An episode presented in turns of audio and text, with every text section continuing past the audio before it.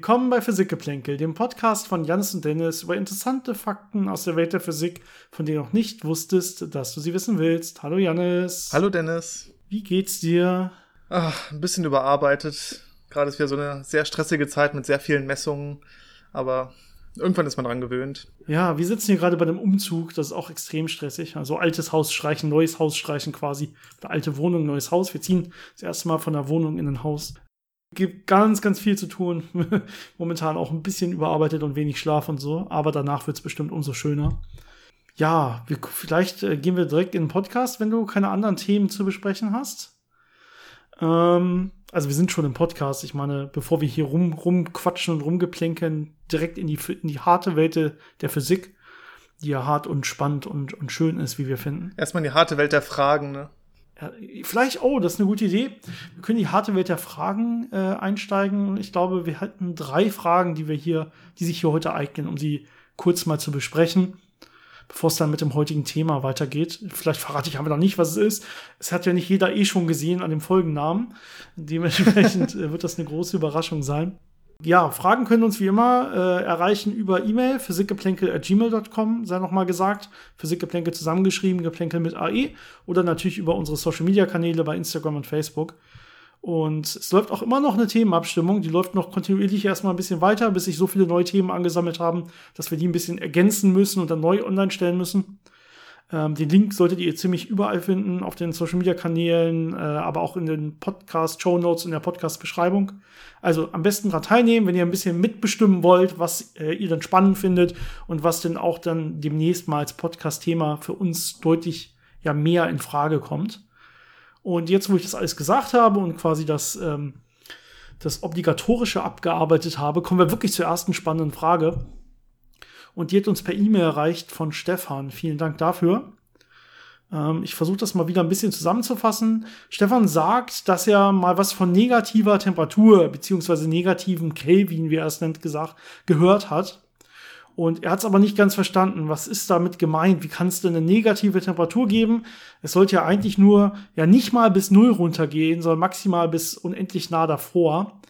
Wie kann es denn sein, dass etwas negative Temperaturen hat? Ja, die kurze Antwort ist, dass es äh, im eigentlichen Sinne keine negativen Temperaturen gibt, äh, weil man Temperaturen normalerweise in einem thermodynamischen Gleichgewicht äh, definiert. Und in so einem System kann man keine negative Temperatur haben. Da ist 0 Kelvin, der absolute Temperatur-Nullpunkt, das niedrigste, was man erreichen kann. Und dann passiert einfach nichts mehr. Ähm, es gibt aber trotzdem Zusammenhänge, wo das Sinn macht, von solchen Sachen zu sprechen.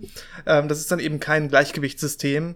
Und äh, wo man zum Beispiel so einer negativen Temperatur begegnen kann, ist in einem Laser, ähm, wo man ja eine Besetzungsinversion hat. Das heißt, man hat die ganzen äh, Atome, die man da hat, sind nicht im äh, niedrigsten Energiezustand, sondern sind in einem angeregten Zustand.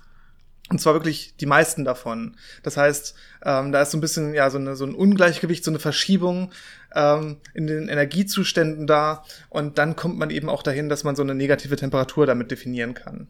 Genau, wenn man sich so eine normale Temperaturverteilung vorstellt, so eine Boltzmann-Kurve, so eine, so eine schöne Glocke, dann ist es immer so, dass unten sehr, sehr breit ist. Da sind also sehr, sehr viele im, im Grundzustand und dann nach oben hin wird es dann immer ja kleiner und kleiner oder weniger und weniger Teilchen oder Zustände sind dann angeregt, wenn man so will, in so einer klassischen Boltzmann-Verteilung. Und äh, wenn ich jetzt eine Besetzungsinversion habe, sind halt die meisten angeregt und nach unten wird es weniger. Das heißt, man dreht quasi diese Verteilung einfach um. Man invertiert sie. Und deswegen würde man dann dann sagen, man hätte hier eine negative Temperatur, wenn man das aus dieser Verteilung quasi ableitet. Ähm, aber ja, wie du am Anfang gesagt hast, äh, eigentlich sagt man, Temperaturen im klassischen Sinne sind eigentlich nur definiert für äh, ja, Situationen im thermodynamischen Gleichgewicht. Und wenn man so eine Besetzungsinversion halten will, muss man normalerweise kontinuierlich auch Energie reinstecken, damit da die ganzen äh, Zustände angeregt bleiben. Dementsprechend ist es nicht im Gleichgewicht und ja, das zählt eigentlich nicht so richtig. Und man hat jetzt ja auch nicht eine negative Temperatur, die man messen würde, wenn ich da ein Thermometer oder so reinhalte. So ist es hier nicht gemeint, sondern das ist eher eine Art mit einer Verteilungsfunktion zu argumentieren. Es gibt in dem Sinne, im klassischen Sinne, keine negativen Temperaturen in der Physik. Uns hat noch eine weitere Frage über E-Mail erreicht und zwar kommt die von Wolfgang. Auch hier vielen Dank. Ähm, das ist ein bisschen schwieriger formuliert. Falls wir das jetzt falsch verstehen, schreib uns bitte einfach nochmal. Ich versuche das aber auch hier mal zusammenzufassen. Und zwar sagst du selbst, du bist äh, technischer Zeichner und beschäftigst dich viel mit Koordinatensystemen. Und äh, da hast du dir ein bisschen Gedanken gemacht, wie es mit Koordinatensystemen im Universum aussieht. Äh, und äh, guckst dir zum Beispiel Bahnkurven an in solchen Koordinatensystemen, zum Beispiel eine Bahnkurve auf der Erde oder eine Bahnkurve, die die Erde um die Sonne beschreibt. Und du fragst äh, uns jetzt, kann es denn sein, dass hier ein Punkt mehrfach durchlaufen wird jeweils? je nachdem, wie ich mir, was ich mir da genau gerade angucke. Wie ich das so ein bisschen deute, ist die Frage, so gibt es quasi so ein festes Koordinatensystem, wo man wirklich sagen kann, ähm, es gibt hier eine perfekte Kreisbahn, die beschrieben wird und äh, die, der, dieser eine Punkt wird dann nach einer kompletten Umlaufbahn wirklich auch nochmal durchlaufen. So würde ich das jetzt zumindest vorstellen.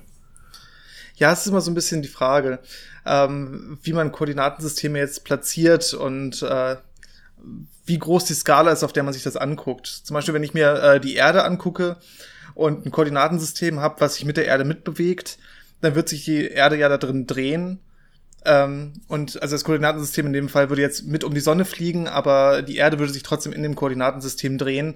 Und dann würde man natürlich nach einem Tag äh, relativ nah wieder an dem gleichen Ort ankommen, wo man angefangen hat. Ähm, das gleiche ist ja auch, wenn ich ein Koordinatensystem im Zentrum der Sonne platziere, ähm, so dass sich dann die Erde äh, auf dieser Kreisbahn um die Sonne bewegt in diesem Koordinatensystem, dann würde ich ja auch wieder ungefähr da ankommen, wo ich vor einem Jahr gestartet habe. Aber natürlich haben wir im Universum noch viel mehr Bewegungen auf äh, allen möglichen Skalen und auch diese Bewegungen um die Sonne und so sind ja nicht so äh, ja so perfekt elliptisch, dass sie immer wieder an genau dem gleichen Punkt ankommen würden, sondern solche äh, Bahnen, äh, wenn die leicht elliptisch sind, drehen sich ja auch mit. Man hat ja so ein bisschen diese Perihel-Drehung.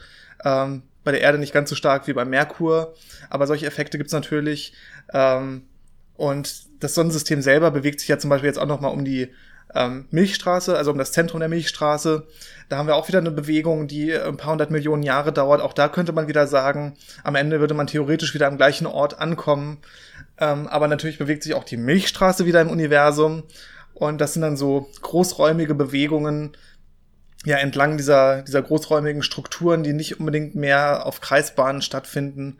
Und ich glaube, wenn man so von außen drauf guckt, äh, könnte man sagen, dass man äh, in der Realität nie am gleichen Punkt ankommt, wenn man jetzt ein Koordinatensystem nimmt, was äh, auf einer sehr großen Skala fix ist, zum Beispiel in irgendeinem äh, Void äh, platziert ist und da fix ist und dann äh, drumherum die, die äh, Galaxienströme als Bewegung äh, registrieren kann. Also ja, aber es ist, wie gesagt, eine Frage von, wie man Koordinatensysteme platziert und wie fest sie sind. Man muss sich ja auch äh, überlegen, das ist jetzt vielleicht bei der Sonne noch nicht so ein großer Effekt, aber wenn man äh, rotierende Massen hat, dann werden im Prinzip auch Koordinatensysteme mitgezogen. Das sind so ART-Effekte. Das heißt, es ist schon relativ schwierig, da äh, darüber zu reden, Koordinatensysteme zu platzieren, die wirklich Sinn machen, die sehr groß sind und, und wo dann alles, äh, ja, so betrachtet werden kann, wie man das so aus dem kleinen Alltag auf der Erde kennt. Genau, es sind auch immer keine perfekt geschlossenen Kreis- oder Ellipsenbahnen normalerweise. Wir haben jetzt zum Beispiel auch im Weltall, auch im Universum immer eine ganz, ganz klein bisschen Reibung noch. Ja, die Teilchendichte ist ja nicht null, das sind immer noch so ein bisschen Teilchen. Das heißt zum Beispiel auch die Bahn ähm, der Erde um die Sonne wird normalerweise aufgrund dieser ganz leichten Reibung auch immer ein ganz klein bisschen, ja, so nach eine elliptische Bahn nach innen mehr oder weniger nehmen. Ähm, und ja, dementsprechend, wenn man es ganz genau nimmt, also je nachdem, was man jetzt mit einem Punkt, der genau wieder seinen Ort erreicht, meint, wie genau, wie klein man diesen Punkt nimmt oder genau man diesen Punkt nimmt, wird das vermutlich nie wieder so passieren. Du schreibst noch als letzten Punkt, dass ähm, wie das aussieht, ob man vielleicht so ein Koordinatensystem sogar äh, mit Ursprung am sogenannten, du schreibst es äh, Big Bang Point, also Urknallpunkt oder so nehmen könnte, um dann so unsere Flugbahn oder zu, äh, zu beschreiben.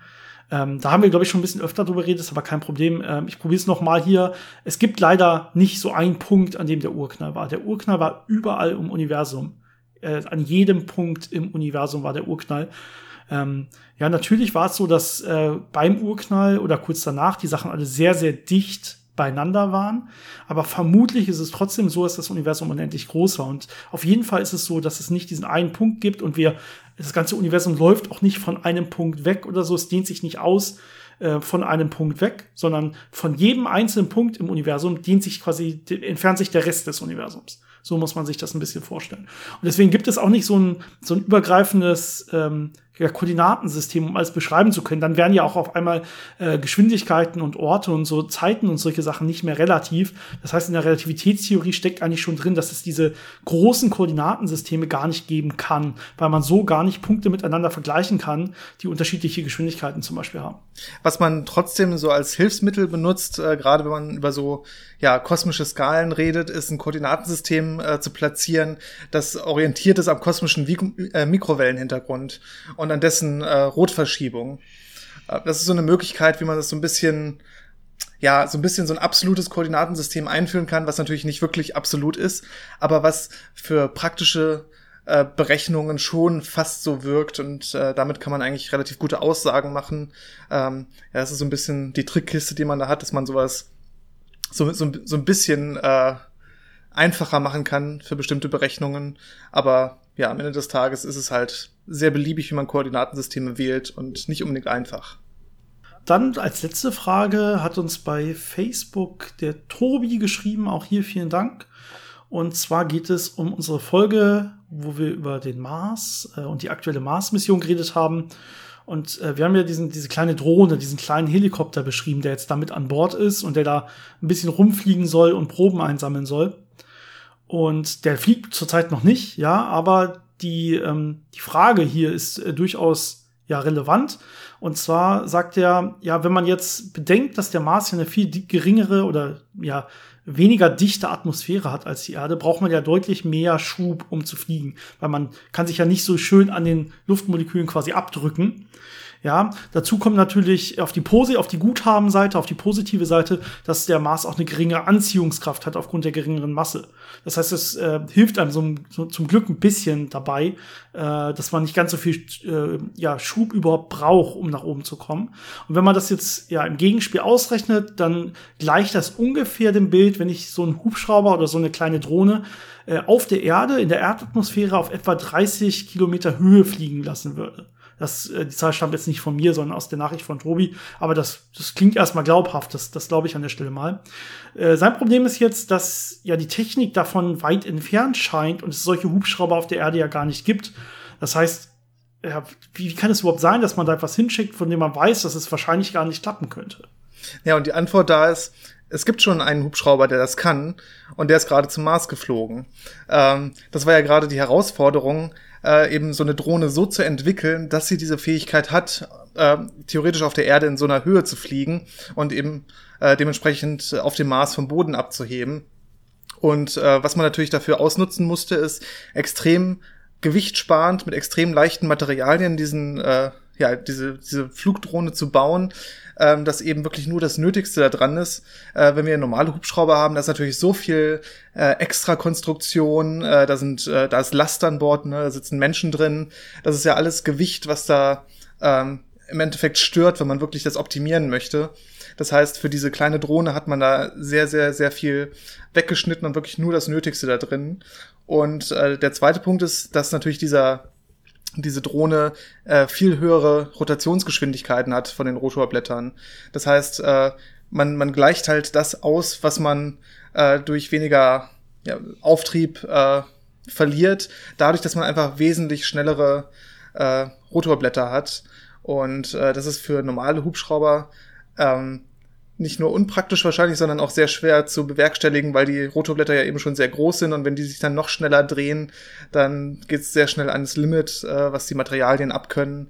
Das heißt, es ist so eine Mischung aus, es ist ein relativ kleiner Hubschrauber, ähm, er hat extrem hohe ähm, Umdrehungsgeschwindigkeiten und ähm, er ist eben so leicht gebaut, dass er eben genau dafür ausgelegt ist, sowas zu leisten, was so die, ja, so die Standardtechnik auf der Erde nicht kann.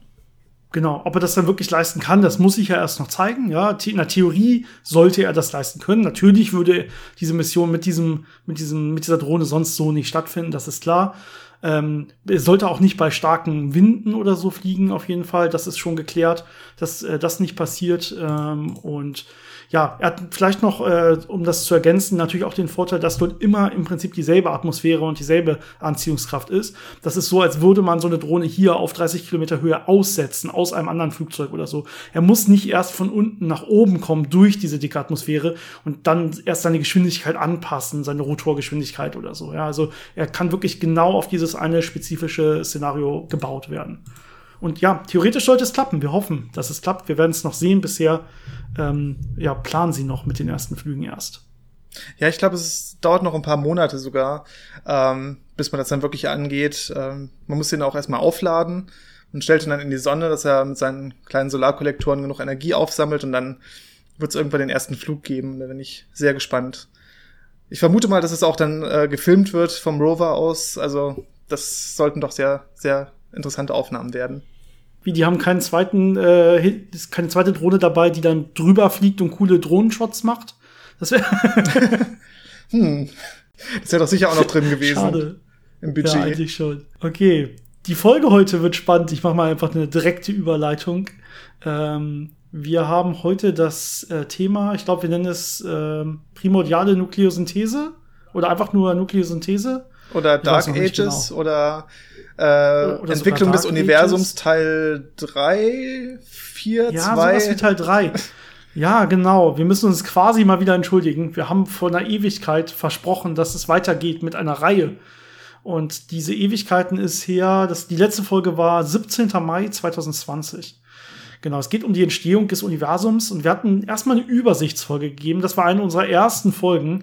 Die will ich mir, glaube ich, nicht nochmal anhören. Ich glaube, wir sind hoffentlich ja auch besser geworden im Laufe der Zeit. Aber äh, wenn ihr das abkönnt, uns noch mal zu hören, wie wir äh, dilettantisch ganz am Anfang in unsere Mikros geredet haben, damals noch nebeneinander sitzend, weil ohne Corona und so, dann äh, könnt ihr aus dem äh, März 2019 unsere Folge Nummer 13 hören, die da heißt Kosmologie.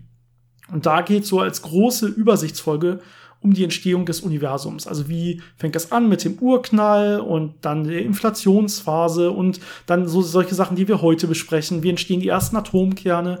Wie entstehen die ersten Sterne und Galaxien? All das haben wir da, glaube ich, so einigermaßen besprochen, würde ich jetzt schätzen. Wie gesagt, ist schon ein bisschen länger her. Und dann haben wir gesagt, okay, das war jetzt aber sehr große Übersichtsfolge für im Detail sehr, sehr viele spannende Themen fangen wir doch mal an, das jetzt Schritt für Schritt durchzugehen. So vom Urknall bis heute mehr oder weniger, als so ein paar kleinere Folgen. Und da haben wir angefangen in Folge 68, wenn ihr das dann auch nachhören wollt, ähm, mit, äh, über die Inflationsphase zu reden. Also direkt nach dem Urknall gab es diese extrem starke Ausdehnung und Abkühlung des Universums selber die kosmische Inflation. Da haben wir dann sogar noch verschiedene Theorien besprochen mit einem Big Bounce, ähm, die quasi, ja, äh, dass das Universum vielleicht schon immer da war und sich immer wieder zusammenzieht und dann wieder auseinandergeht oder so. Solche Theorien haben wir da besprochen. Aber es geht im Prinzip um diese Inflationsphase und was genau da passiert. Ähm, ich überlege gerade, wahrscheinlich haben wir das sogar als eigene Folge noch gemacht, die ich mir jetzt aber gerade nicht rausgesucht habe, nämlich ähm, äh, oder es war da mit drin. Die ähm, Baryogenese müssten wir noch irgendwann gemacht haben, Janis. War das mit in dieser Folge drin? Du sagst jetzt was, mehr ganz ich suche sicher. das ganz schnell. Es kann natürlich auch sein, dass das wir es irgendwann mal als Folge. längere. Es war eine eigene Folge? Ja, es war eine eigene Folge. Ähm, gib mir eine Sekunde, dann sage ich auch noch, welche Nummer es war, damit die Leute es nachhören können. Weil wir manchmal auch sehr ausführlich Fragen beantwortet haben, die in die Richtung gehen und dann ist es immer schwer, das im Nachhinein auseinanderzuhalten, ob man okay. das wirklich als eigene Folge gemacht hat oder als äh, ausführliche Frage. Genau, die ist noch gar nicht so alt, dann waren wir gar nicht oh. so schlecht. Die ist nämlich aus dem August 2020. Das heißt, die ist erst äh, knapp ein halbes Jahr alt oder so. War sie letzte Woche? Genau. Äh, und äh, das war dann der dritte Teil im Prinzip dieser Reihe. Da haben wir darüber gesprochen, ja, wie ähm, sich die, ja, die eine große Kraft erstmal aufbricht in die vier Grundkräfte, die wir heute kennen, ja, wenn man so will, oder drei Grundkräfte je nach Betrachtungsweise und äh, wie sich dann Materie und Antimaterie annihilieren gegenseitig und dann am Ende noch ein kleiner Materieüberschuss, wenn man so will, überbleibt. Darum geht's in dieser Baryogenese eigentlich. Und äh, letztendlich sind wir dann da gelandet, wo es heute weitergehen soll, nämlich ja bei der Entste kurz vor der Entstehung der ersten Atomkerne. Und das ist dementsprechend jetzt der vierte Teil. Und heute wird es, glaube ich, gehen so bis kurz davor, bevor die ersten Sterne entstehen. Das heißt, wahrscheinlich dann wieder in einem halben Jahr oder so, oder vielleicht früher, wenn wir es früher schaffen, geht es dann weiter mit den ersten Sternen- und Strukturentstehung im, in, im Universum, so wie wir es heute zumindest wissen. Natürlich immer nur so der aktuelle Stand der Forschung. Ähm, ja, aber äh, ich finde dieser Bereich der, der primordialen Nukleosynthese, primordial ist dieses, dieses urzeitliche kurz nach dem Urknall und Nukleosynthese, Nukleokern, ja, also Kernherstellung. Ähm, das heißt, das ist genau diese Phase, wo jetzt diese ersten Kerne überhaupt entstehen und sich dann nachher natürlich auch die ersten richtigen Atome bilden können. Also nicht nur Atomkerne, sondern auch komplette neutrale Elek äh, Atome mit Elektronenhüllen. Das war ja die Zeit, äh, ja, so nach zehn Sekunden nach dem Urknall, wo diese Nukleosynthese einsetzt. Ähm, wir müssen aber noch mal kurz zurückgehen um paar Sekunden. Äh, ich finde das immer wieder faszinierend, wie schnell das eigentlich alles gegangen ist. Äh, nach einer Sekunde nach dem Urknall äh, haben wir ja diesen Zustand gehabt, äh, wo ja erstmal Neutronen und Protonen vorlagen und das noch relativ ausgeglichen. Also man hatte genauso viele Neutronen wie Protonen. Aber zu der Zeit äh, gab es natürlich äh, diese ganzen Prozesse, die ständig äh, Neutronen in Protonen umgewandelt haben und Protonen in Neutronen umgewandelt haben. Und da sind dann immer, wurden Elektronen oder Positronen verbraucht oder frei. Und das war halt so ein, so ein Hin und Her und es war äh, erstmal im. Das kann man sich vorstellen wie so eine Art Beta-Zerfall heutzutage, ja. Also wir kennen ja einen Beta-Zerfall, der genau sowas machen kann. Und der, oder der umgekehrte Beta-Zerfall, der dann aus einem Neutron Proton macht oder aus einem Proton Neutron. Und sowas findet halt auch ganz normal statt, wenn man genug, wenn man hohe Energien hat und im Prinzip nur Neutronen und Protonen, dann gibt's diese ja, Gleichgewichtsreaktionen sowohl in die eine als auch in die andere Richtung. Kann einfach stattfinden. Ja, aber natürlich äh, hat das Universum sich weiterentwickelt, es ist immer weiter abgekühlt und äh, je kälter es wurde, desto mehr verschob sich dann das Gleichgewicht hin, dass mehr Protonen entstanden sind. Ähm, also man hat dann immer mehr Neutronen äh, verloren, die dann in Protonen umgewandelt wurden, ähm, weil die Protonen ein Tick leichter sind und deswegen äh, war das dann ein bisschen stabiler auf der Seite. Und äh, ja, so hat sich das dann verschoben, dass man bei so einem Verhältnis äh, von 1 zu 6 angekommen ist zwischen Neutronen und Protonen. Und dann war aber die Temperatur schon so weit gefallen, dass diese Reaktionen einfach komplett äh, versiegt sind. Das heißt, dann war das Verhältnis erstmal eingefroren noch nicht ganz, äh, denn freie Neutronen sind auch nicht so ganz stabil, die zerfallen auch mit der Zeit in Protonen. Und ja, am Ende von dieser, von diesen paar Sekunden ist man dann äh, bei so einem Verhältnis von 1 zu 7 zwischen Protonen und äh, Neutronen angekommen. Ja, und dann kommen wir natürlich zu der Nukleosynthese. Das heißt, bisher hatten wir noch Protonen und Neutronen einzeln als Teilchen. Ja, natürlich zusammengesetzt aus Quarks. Das hatten wir in der, in der früheren Folge quasi, als erstmal die Energie genug gefallen ist, beziehungsweise die Temperatur, dass sich dann Quarks vereinigen können zu Protonen und Neutronen. Hier an der Stelle haben wir jetzt diese Protonen und Neutronen, die überlebt haben letztendlich, die noch übergeblieben sind. Und die müssen sich jetzt aber fusionieren und Kerne bilden. Ja, wenn sich so ein Proton und ein Neutron fusioniert, dann entsteht vor allen Dingen Wasserstoff, ein Wasserstoffkern. Ähm, oder dann ähm, wenn man ein Stück weiter geht, kann äh, schwerer Wasserstoff, Deuterium entstehen und äh, aus zum Beispiel zwei Deuteriumkernen könnte sich relativ leicht dann Helium bilden. Das ist eigentlich so, das sind so die drei ja, Elemente, wenn man so will, die oder Isotope der von Elementen, die am Anfang sich relativ leicht jetzt bilden können durch Fusion. Also wir haben da jetzt Temperaturen, die sind hoch genug, so dass eine Fusion vernünftig stattfinden kann. Äh, ganz normal, also im ganzen Universum, ja, ist quasi die Temperatur, so hoch, dass wir, als wären wir im Inneren eines Sternes. Und deswegen kann da jetzt einfach ganz regulär, einfach wenn sich zwei solche Teilchen, zum Beispiel ein Proton und Neutron treffen, dann werden die einfach wenn sie sich vernünftig treffen, werden die einfach fusionieren und jetzt zum Beispiel so ein Wasserstoffatom bilden oder so. Und da gibt's jetzt diverse Reaktionsketten und man kann sich immer angucken, was passiert. Also was ist zum Beispiel das stabilste dieser Endprodukte? Weil, wie es immer so ist, eben auch bei den Neutronen und Protonen war es ja schon so, das eine hat ein bisschen kleinere Masse, deswegen ist es ein bisschen stabiler und auf einmal ist das Verhältnis 1 zu 7 in Richtung dieses, äh, in dem Fall, äh, Neutrons, äh, Protons, Entschuldigung. Und in dem Fall wäre es auch so, man guckt sich an, wie stabil ist denn das Ganze. Man sieht zum Beispiel, Deuterium ist überhaupt nicht stabil. Deuterium ist relativ instabil, das zerfällt relativ schnell wieder. Ähm, was aber sehr, sehr stabil ist und ähm, ja, ist äh, Helium.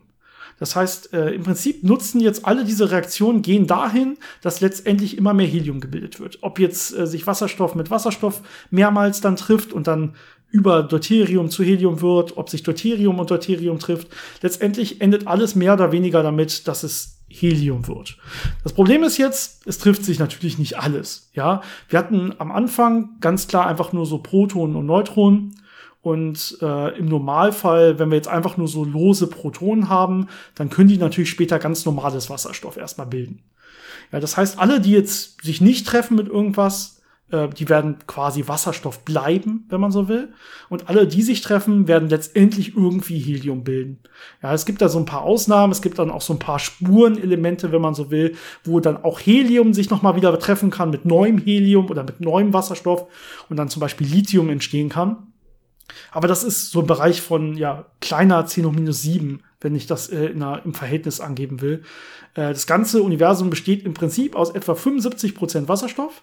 Das, ist, das sind die, die sich nicht mit anderen getroffen haben und aus etwa 25 Prozent normalem Helium-4, so wie wir das heute ganz ja, natürlich vorliegen haben.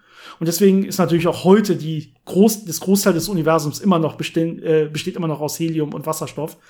Äh, das macht immer noch das meiste aus, wenn man so will. Es gibt noch zwei ganz interessante äh, Fakten zu dieser Zeit. Einmal, du hast gesagt, die Temperatur war ja sehr hoch und äh, die Bedingungen waren fast wie in der Sonne. Das äh, betrifft aber vor allem die Temperatur, nicht die Dichte. In der Sonne hat man ja eine unheimlich große Dichte, äh, weswegen diese Reaktionen dann äh, sehr gut ablaufen können. Aber zu der Zeit im Universum war die Dichte relativ gering. Also selbst verglichen mit unserer äh, Erfahrungswelt heute war die Dichte sehr gering. Und zwar war die Dichte vergleichbar mit weniger als einem Prozent vom, von der Luftdichte auf Meeresniveau. Also so von der, von, der, von der Dichte her könnte man da wunderbar spazieren gehen zu der Zeit. Es war vielleicht nur ein bisschen heiß, äh, ein bisschen sehr heiß. Ähm, nämlich äh, mehrere ja, Milliarden Grad heiß, um das mal zu quantifizieren. Genau, also, ne? das war vielleicht nicht ganz so angenehm, aber das äh, hat mich äh, immer sehr überrascht, dass es wirklich von der Dichte her doch sehr ich will nicht sagen angenehm war, aber äh, erstaunlich wenig. Das hat natürlich einen Grund. Ne? Der Grund ist, dass das Universum auch während dieser Zeit immer noch sehr stark expandiert. Das heißt, äh, am Anfang hatte man eine sehr hohe Dichte, aber die nimmt sehr rapide einfach immer weiter ab und ab und ab. Dadurch sinkt natürlich diese die allgemeine Temperatur auch. Da werden wir gleich äh, hinkommen quasi, dass natürlich auch irgendwann die Temperatur deutlich kälter ist als in Sonnen, wenn man so will und es dann keine Kernfusion mehr geben kann. Aber an der Stelle ist es schon so, dass die Dichte immer noch ähm, ja relativ, schon relativ klein war, weil das Universum sich sehr, sehr stark ausgedehnt hat. Aber diese Energie, die in den einzelnen Teilchen steckt, die ist, die ist sehr, sehr, sehr hoch. Was auch noch ganz interessant ist an der Stelle, ist, äh, dass dieses Fenster, also diese Zeit, wo diese äh, ja diese Nukleosynthese stattfinden konnte, relativ kurz war, weil äh, für eine lange Zeit die Energie zu hoch war, äh, sodass Deuterium nicht stabil war, sondern einfach wieder zerfallen ist und man dann eben kein Helium produzieren konnte. Dann gab es diese kurze Zeit, wo die Bedingungen richtig waren und dann konnte man eben das ganze Helium produzieren aber relativ kurz danach war es dann auch schon wieder zu weit abgekühlt, dass die, dass die ganzen Fusionsreaktionen nicht mehr wirklich äh, ablaufen konnten. Das heißt, es war wirklich in diesem Ab äh, Abkühlvorgang einmal kurz dieser Moment, jetzt sind die Bedingungen richtig, jetzt wird einmal Helium produziert und dann war es wieder vorbei und äh, das Universum hat sich weiter abgekühlt und es ist nicht mehr so viel passiert. Ja, und davon leben wir heute noch, ne? Von diesem kleinen kurzen Moment, wo sich dann wirklich ähm, ja im Prinzip diese, diese höheren Atomkerne, also höher als Wasserstoff, vor allen Dingen Helium, bisschen Deuterium, was noch übergeblieben ist, auch im Universum und so ein bisschen Lithium. Und ansonsten den Rest kann man eigentlich vernachlässigen, dass sich das wirklich bilden konnte und gebildet hat und aus denen dann nachher die ersten Sterne entstanden sind. Und das ja, im Prinzip können wir sagen, äh, wir gehen jetzt eigentlich so, so weit, dass wir sagen, okay, es ist kalt genug, so keine Kernfusion mehr stattfinden kann. Bei welcher Zeit sind wir denn dann ungefähr? Ja, das ist jetzt immer noch diese, dieser Bereich von paar, paar zehn bis paar hundert Sekunden. Ähm, in der Zeit dominieren auch noch äh, Photonen. Das heißt, wir hatten ja eben gesagt, die Dichte von Materie ist relativ gering, aber der Rest der Energie steckt natürlich in den ganzen Photonen, die ständig absorbiert werden und emittiert werden und die Elektronen, die da rumrauschen. Also man hat einfach immer noch so einen, so einen Plasmazustand, der das gesamte Universum ausfüllt.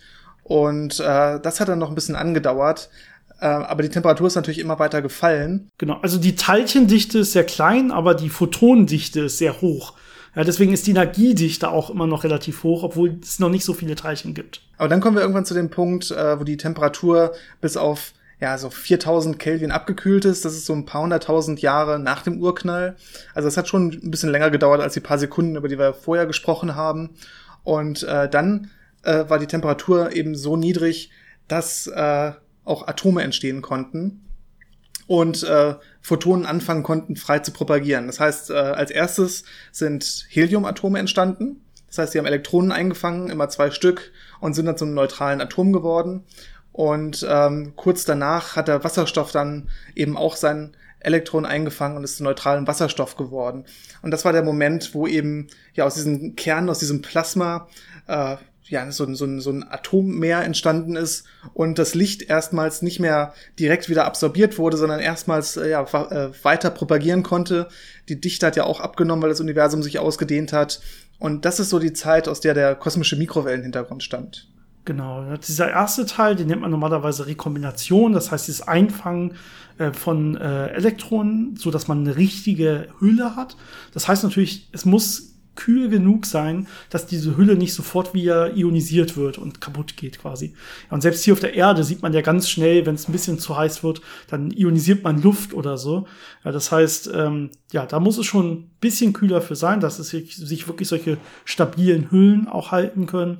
Und diesen zweiten Teil nennt man dann ähm, die Entkopplung der Photonen oder Photon-Decoupling und äh, von der Materie, wenn man so will. Das heißt, wir haben jetzt äh, getrennt die ja, Materie vorliegen, die jetzt auf einmal auch einen großen Part der Energie des Universums ausmacht und wir haben die freien Photonen, die jetzt erstmal ungehindert wirklich durchs Weltall fließen oder fliegen. Und wie du schon gesagt hast, ist das jetzt natürlich dieser kosmische Photonen-Hintergrund, den wir auch sehen, oder kosmische Mikrowellen-Hintergrund, der war natürlich damals nicht im Mikrowellenbereich, sondern die Temperaturen waren noch deutlich heißer. Aber das Universum dehnt sich ja seitdem immer weiter aus und deswegen werden diese Photonen immer energieärmer. Sie werden immer weiter ins Rote verschoben, deswegen auch Rotverschiebung. Und heute ist das Ganze eben im Mikrowellenbereich. Deswegen nennt man das jetzt kosmische Mikrowellen-Hintergrundstrahlung.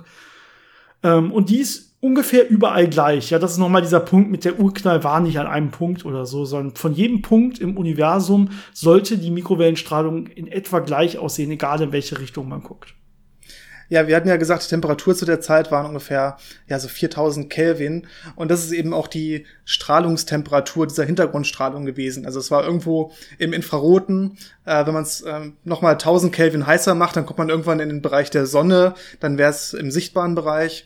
Das heißt, das ist so ein infraroter Bereich, äh, wo diese Strahlung damals entstanden ist und die sich dann ausgebreitet hat und bis heute auch das Universum erfüllt und propagiert. Aber wie du gesagt hast, durch die Ausdehnung ist das soweit äh, rot verschoben worden, dass es mittlerweile eine Strahlungstemperatur von nur noch so unter drei Kelvin hat. Also sehr, sehr kalt, sehr, sehr langwellig, eben Mikrowellen. Ja, und dann passiert ja gar nicht mehr so viel. Ja, das, dann haben wir ja eigentlich so die Grundlage des heutigen Universums. Wir haben also die, ja, die stabile Helium, stabiles Wasserstoff, bisschen stabiles Deuterium, bisschen stabiles Lithium. Das war's, ja, nichts Höheres, wenn man so will. Die liegen aber eigentlich nur als einzelne Teilchen vor. Irgendwie so ein bisschen äh, ja, ungleichmäßig verteilt, leicht, ja, also je nachdem, wie es so sich gerade angesammelt hat, äh, ist das jetzt irgendwie zufällig verteilt. Und das wird jetzt ähm, sich immer weiter ausdehnen, das Universum expandiert weiter, das Ganze kühlt immer weiter ab. Aber da sieht man noch nichts. Ja, wenn ich heute hochgucke, dann sehe ich ja diesen ganzen Sternenhimmel und so. Und da gab es ja noch gar keine Sterne. Da hat noch nichts im Universum geleuchtet. Ähm, Dementsprechend, ja, das Licht selber war nicht im sichtbaren Bereich, also zumindest für Menschen sichtbar. Deswegen macht dieser Name Dark Ages natürlich auch Sinn. Das Universum war einfach oder wäre für Menschen an der Stelle einfach komplett dunkel gewesen. Ja, vielleicht ist da noch ein interessanter Punkt, ähm, der war, glaube ich, sogar ein bisschen früher. Ähm, es ist jetzt so, dass diese Temperaturen während des Dark Ages ja von diesen 4000, 3000 Grad, äh, Kelvin äh, noch weiter abkühlt, abkühlt, abkühlt. Und ähm, ja, es geht dann so richtig weiter und wird so richtig was, wenn wir sagen wir mal ungefähr bei 60 Kelvin äh, sind. So, dann äh, beginnen sich dann irgendwann die ersten Sterne zu bilden und es kann wirklich wieder was Neues quasi losgehen, nämlich Kernfusion in Sternen und so weiter. Da kommen wir dann ja später, wahrscheinlich in einer späteren Folge noch mal näher drauf.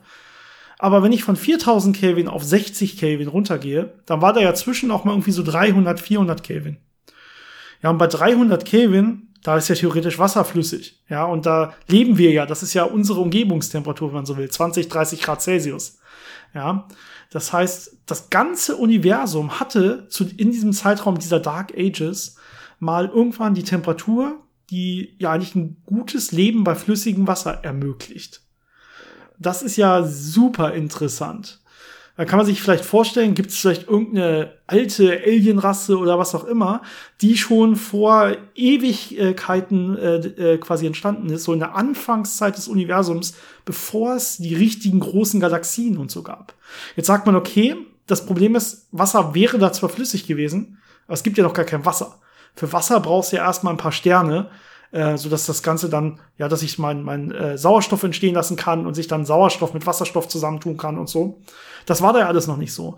Und da gibt es jetzt so ein paar wilde Spekulationen. Gab es nicht vielleicht doch ein paar so Early Stars, so ganz, ganz frühe Sterne, die das vielleicht schon zwar nicht im großen Umfang, aber so im ganz kleinen Bereich irgendwo mal doch hätten produzieren können und dann doch die Möglichkeit vorliegt, dass quasi die ganze, das ganze Universum ähm, in dieser sogenannten habitablen Zone liegt, wenn man so will. Also in einer Zone, wo genau die richtigen Temperaturbedingungen sind, die das Leben ermöglicht. Wo man sagt heute, okay, wir gucken uns einen Stern an, wie heiß ist der Stern, wie weit muss so ein Planet weg sein mit seiner Umlaufbahn, damit da überhaupt Leben entstehen kann. Das ganze Universum hatte genau diese Temperatur ja, das ist natürlich ein aktuelles, spannendes Forschungsgebiet, ob es äh, diese ganz, ganz frühen Sterne überhaupt gegeben hat, die schon hätten Sauerstoff produzieren können und ob es dann auch so, so kleine Wasserwolken in der Umgebung quasi sich hätten bilden können, so eine Art Wassernebel, ähm, und vielleicht kleine Wasserplaneten um diese Sterne herum, wenn man so will. Das heißt, ähm, ja, man weiß es ehrlich gesagt noch nicht. Es ist nicht sehr wahrscheinlich. Ja, eigentlich sagt man, die äh, Sterne und Planeten und Galaxien und so entstehen erst ein bisschen später aber ja, zumindest die Möglichkeit kann man nicht komplett ausschließen. Das hieße auch, wenn man mal eine Zeitmaschine entwickeln würde und in den frühen Bereich des Universums zurückreisen wollen würde, wäre das eine gute Möglichkeit, ähm, das wirklich in einer angenehmen Art und Weise zu tun. Ich weiß nicht, ob wir da noch irgendwann hinkommen, vermutlich nicht. Äh, aber so als Gedankenspiel finde ich das sehr interessant. Und ja, das waren so die ersten 150 Millionen Jahre nach dem Urknall. Wenn man jetzt die die ganz ersten äh, 300.000, 400.000 Jahre weglässt. Das waren halt diese Dark Ages und da ist äh, außer diesen Atomwolken, die da so ein bisschen rumgeschwebt sind, äh, nicht viel passiert. Natürlich hat es dann schon angefangen, sich zu verklumpen und dunkle Materie hat dann angefangen, diese Strukturen zu bilden. Und das ist dann der Startpunkt, wo wir dann in der hierauf folgenden Folge, nicht unbedingt zeitlich, aber chronologisch äh, drauf eingehen werden, ähm, wie dann aus dieser ja, man könnte fast sagen, Ursuppe äh, alles entstanden ist, was wir heute im Universum Schönes sehen. Wir wissen noch gar nicht genau, wann es losgeht. Das hatte ich ja eben schon mit diesen Early Stars angedeutet, wo wir nicht genau wissen, war da schon einer oder nicht.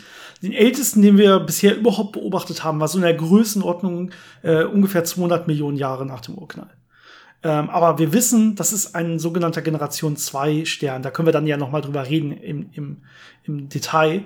Ähm, das heißt, so Generation 1 Sterne, also die ersten Sterne, die sich jetzt nach den Dark Ages überhaupt bilden konnten, äh, die haben wir noch gar nicht beobachtet. Wir, wir wissen, wie es funktioniert, man kann das gut simulieren. Ja, gravitativ zieht sich das natürlich irgendwie alles an und äh, kann irgendwann dann schwer genug werden für so einen Stern und so. Da können wir dann noch näher drauf eingehen, so ein bisschen als, als Vorwegnahmen hier quasi. Ähm, ja, aber wir haben es noch nie beobachtet. Wir müssten erstmal überhaupt so einen Generation 1 Stern sehen. Die sind wahrscheinlich ja, sehr rot verschoben und vielleicht noch nicht ganz so hell wie die aktuellen Sterne. Das ist natürlich ein Problem, sie zu beobachten. Ja, alles sehr, sehr spannende Forschungsgebiete. Ähm, also Kosmologie finde ich zumindest ein extrem spannendes Thema, wo wir auch noch nicht die ganzen Geheimnisse des Universums aufgedeckt haben. Da ist noch sehr, sehr viel zu entdecken.